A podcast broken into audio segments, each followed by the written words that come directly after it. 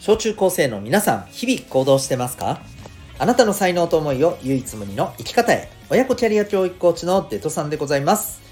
子供目線半分、大人目線半分で小中高生を応援するラジオ、君 the NEXT。今日は、覚醒したら要注意。そんなテーマでお送りしていきたいと思います。この放送では、毎日が自由研究探究学習施設 Q ラボを応援しております。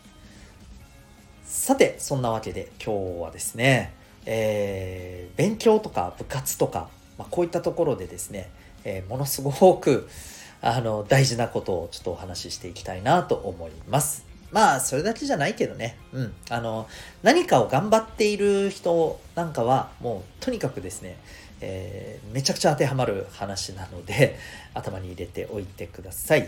それがですね、まあ今日のテーマでもありますけど、覚醒するとき、そんな時って経験したことありませんかね、まあ、例えば勉強で言うならば、えーこれまでとはもう比べ物にならないぐらいびっくりするぐらい成績がドカンと伸びた、うん瞬間ですね。まあもう分かりやすく言うと例えば中学生高校生とかだと定期テストとかでさ、えーねなんか何これって思えるぐらいのこうすごい点数の伸び方をした時。とかまあ部活とかあるいは自分が何かね習い事を頑張っているものでさうんなんか急激に自分あれなんか自分今すげえ急激に上手くなってない？みたいな時、うん、もちろんこれはあのただ自分が、えーそういう風な気になってるとかじゃなくて周りから見てもなんかめっちゃ上手くなったねみたいな、うん、周りから見てももうあの分かるようなね、うん、そんなまあいわゆるこう爆伸びした時ですよね。はい。そんな時ってどうでしょう？経験あったりしますかね？これもしかしたらいやそんなこと自分全然ないですね。っていう人もいるかもしれません、うん、あるいは自分はないけれどもあああの自分の知ってる人でそういう人いたなとか、うん、成績でとかね。まあ例えばあの自分が、えー自分の入ってる部活でとかね、うん、あるかもしれない。でねこの覚醒した時ってねこれ要注意なんですよ。これなんでかっていうとですねあの爆発的にねこう覚醒したかのように伸びた時ってねまあこれごめんね。本当にね水を差したくはないんだけれどもこれ正直その人の努力とか、うん、頑張ったこととかね、うん、それにプラスいろんな要素がたまたまはい、えー折り重なって起きたまあちょっとした奇跡みたいなことが実は多いんですよ。うんそう。でこれねあのこれはちょっとこのことわざって聞いたことあるかな。うーんとね勝ちには不思議の価値があると。負ける時は必ず、えー必然の負けがあると。そういうね言葉があるんです。なんかね江戸時代の頃のね、あのー結構ね、うん、まあ剣の腕前がすごいっていうふうに言われた人のね確か言葉なんだけど、うん、これ何かって言ったらね勝つ時っていうのはねたまたま勝つ時があるんだと。けど負ける時はたまたまはないと。ちゃんと理由があると。そういうこれ話なんですね。これ本当にねめっちゃくちゃ当たっていると思ってて勉強でもそういうスポーツとかでもね、えーいろんなパフォーマンスとかでももっと言うとねお仕事とかでもそうですよ、うん、みんなが将来ね、えーどんな仕事について、まあ、やるにしてもビジネスとかでもねこれ同じことが言えます、はい、うまくいかない時はねちゃんと理由があるんですよ、うん、たまたまうまくいかなかったってことはねまあありませ、ん。でうまくいった時はねもちろん努力も原因だとは思いますけど爆発的にうまくいった時っていうのはほぼ間違いなくですね何かプラスの要因が、えー、たまたま追い風になってくれたんですよ。例えば勉強とかで言うとさ、えー、まあこれね、私もともと塾の先生だったんだけど、えー、もう本当によかった。塾に入って、よし、やるぞって。むっちゃ張り切って。うわーなんか塾の勉強って楽しい塾の先生の授業って分かりやすいうわーね、やるのね。で、これね、努力ももちろんしてるんだけど、何よりね、気持ちが乗ってるんですよ。気持ちが乗ってるから、えー、例えば先生の言うことも100%聞くんね。わかりましたって言って、超前向きにやるんです。しかも。そう、気持ちも超前向き。ああって感じじゃない。うん。おっしゃーっつってやるんですね。で、そんなものが加わり、ひょっとしたらそこにプラスしてね、その時のテストの、えー、内容が、まあ、ちょっと優しめだったりとか、あるいは自分が得意なものが多く出てたりとか、まあ、そんなプラスのね、あの要素もさらにそこに加わって、とんでもない伸び方をした。これあるんですよ、割と。うん。でね、その後って大体ね、ガクンって落ちたりするんです。もしくは伸び悩むんです。で、あれって何だったんだろうたまたまだったのかなああってなったりするんです。そう。スポーツとかでもそう。なんか、いわゆるあの、ゾーンに入ったとかともね、言うけど、本当にこう、いい感じの集中力のこの、ちょうどいい状況のスポットにたまたまねそこにこう体のコンディションとかいろんなものも含めて、えそこにピタッとあった状態でもちろん自分が練習してきたことの成果も出てるとは思うんだけども、えそういったこともうまく重なってですねなんか爆発的にすごいあのパフォーマンスやプレーをしたりとかね。でもその後の別の試合で同じようにいけると思ったらああれ？なんかうまくいかない。あれ？みたいな。何だったんだろう？そうこういうことあるんですよ。でこれねあのなのでまずねこれぜひ覚えててほしいことね、うん。えー、覚醒したって思った時はですね確実にあなんかいろんなものがプラスアルファで自分に味方してくれたんだなって思った方がいいです。もちろんねたまたま運だったんだって卑屈になることはない、うん、逆に言うと爆発的に伸びる時ってのは必ずあなたの努力もそこにちゃんと入っている。何の努力もなしにね、爆発的に伸びることはさすがにありません。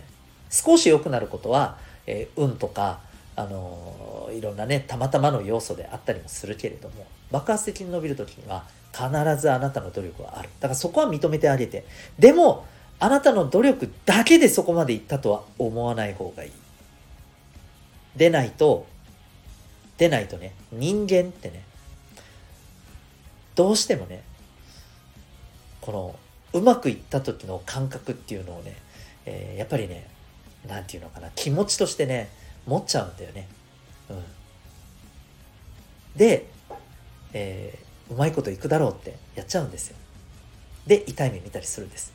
これ、例えばさ、ちょっと、あのーあまりよろしくない例えかもしれないけど、本当そうだし、逆に皆さんにも注意してほしいから言うけど、例えばさ、パチンコとかさ、ああいう、あの、いわゆるギャンブル的なものってあるんだけどさ、あれもね、よくあるのが、聞いたことあるんじゃないかな？ビギナーズラックとか言って、初めてパチンコしましたみたいな人がさ、たまたますげえ勝つわけよ。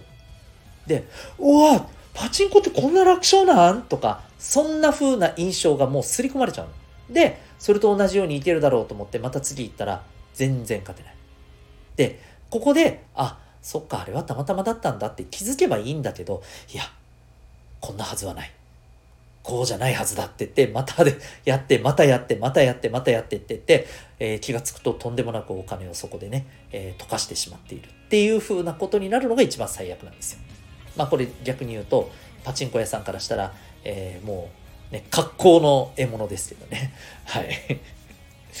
まあまあまあまあ、それはともかくとして、そう、あの、そういうふうに、えっ、ー、とね、いろんな、あの、追い風がね、そこに加わったから、爆発的に覚醒したってことはあるの。うん。だから、ぜひね、覚えてほしいことは、まず、えー、いくらか割り引いて考えてほしいんです。これは。この結果ってのは、いくらか割り引いて実際的にはこのぐらいなのかなって、あの卑屈になれって意味じゃないよ本当に、うん、そのぐらいで考えた方がですね、えー、次の時にですね変にマイナスにならなくて済むのよ、うん、そう。次伸び悩んでもああやっぱりこんなもんだよな。でも逆にえー、この間と、この間と同じぐらいってことは、あ、じゃあ、あのー、この間割り引いて考えたぐらいの、え伸びと、まあ同じぐらいだから、あちゃんとその分実力がついてんだな、よしよし、ぐらいに思ってもらっていいんですよ。本当にそれでいい。うん。で、これをね、うん、まあ、悪いことにね、結構さ、まあ、ちょっと申し訳ないけどさ、あのー、皆さんのお母さんとかお父さんがさ、この間だけ良かったのになんだ今回は伸びてないじゃないかとかね、言ったりするんですよ。ねえ。いや、そうじゃないよって話なんだけどね。まあ、なのでね、この部分はしっかりとみんなはね、あの、頭の中に入れておいて、えー、覚醒した後ね、あの、あれってなっても、これ全然ね、あの、想定内です。はい。そうなるのが当たり前。むしろちょっと落ちるぐらいが当たり前です。うん。まあ、だからといってね、だからといって、どうせ落ちるんだからって言って、あの、油断していいよってことを言いた言いたいんじゃないからね。そこは、あの、勘違いしないでほしいけどね。うん。そう。そうなんですよ。うん、で、あともう一つね。長い視点で見てほしいのよ。うん。例えばさ、爆発的に覚醒した後さ、その後あれって伸び悩んだとしてさ、でもさ、その時の位置ってさ、この爆発的にうまくなる前の時と比べてどうですか？そこよりはいいんじゃないですか？十分。だとしたならば、こう、グラフでね、ちょっとイメージすると、こう、突然ドーンってね、急激に上がった後、トトトトトってちょっと落ちちゃったと。でも、ドカーンって伸びる前と比べたら、あ、全然上にいるよね、みたいな。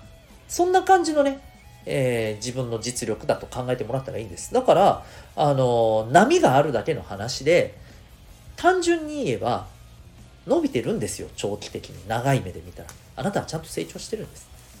はい。もちろんね、これがね、爆発的に伸びる前と同じぐらいまで落ちるとすると、これはですね、ひょっとすると、おいおい、油断したんじゃないの？みたいなことだったりとかね。うん。こんなことが言えるとは思うんだけれどもね。うん。まあ、なので、えっ、ー、と、長い目で見るとね、うん。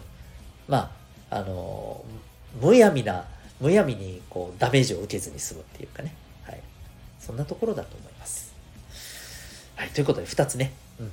あの覚醒した時はですね、あ、その後はちょっと伸び悩みかダウンが来るぞと。でも、それはダメなことじゃないぞというふうに思ってください。